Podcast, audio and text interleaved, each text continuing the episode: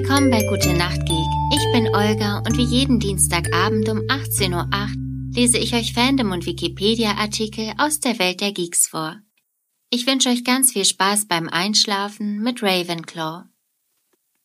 Rowena Ravenclaw freundete sich schon früh mit der gutmütigen Helga Hufflepuff an und lernte später die anderen beiden Mitgründer von Hogwarts kennen. Ravenclaw bevorzugte nachdenkliche und kluge Schüler. Nach ein paar Jahren bekam sie ein Kind, Helena Ravenclaw. Über den Vater ist nichts bekannt, und diese stahl ihr später das Diadem.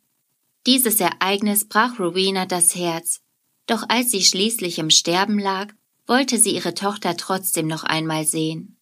Also schickte sie den früheren Verehrer ihrer Tochter, den blutigen Baron, los, um sie zu finden. Als Helena sich weigerte, erstach der blutige Baron sie und als er sah, was er getan hatte, erstach er sich selbst mit derselben Waffe. In Ravenclaw sind viele besonders kluge und gelehrte Köpfe. Die Vertrauensschülerin Gemma Farley sagte über sie, dass sie ein so ausgeprägtes Konkurrenzdenken besitzen, dass sie Leuten in den Rücken fallen oder verraten, wenn es um Leistungen geht. Sie wollen stets die Besten sein.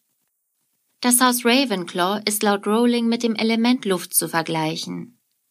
Ravenclaw hat bei dem Kampf von Hogwarts an der Seite von Dumbledores Armee mit Gryffindor und Hufflepuff gegen Lord Voldemort gekämpft. Gemeinschaftsraum Der Gemeinschaftsraum der Ravenclaws befindet sich in einem der westlichen Türme von Hogwarts und ist von einer hohen spiralförmigen Wendeltreppe im fünften Stock erreichbar.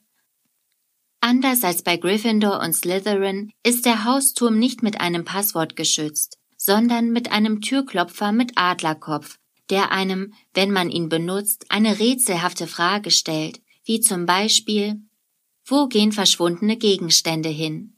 Wenn man die Frage falsch beantwortet, muss man auf den nächsten warten, der die richtige Antwort gibt.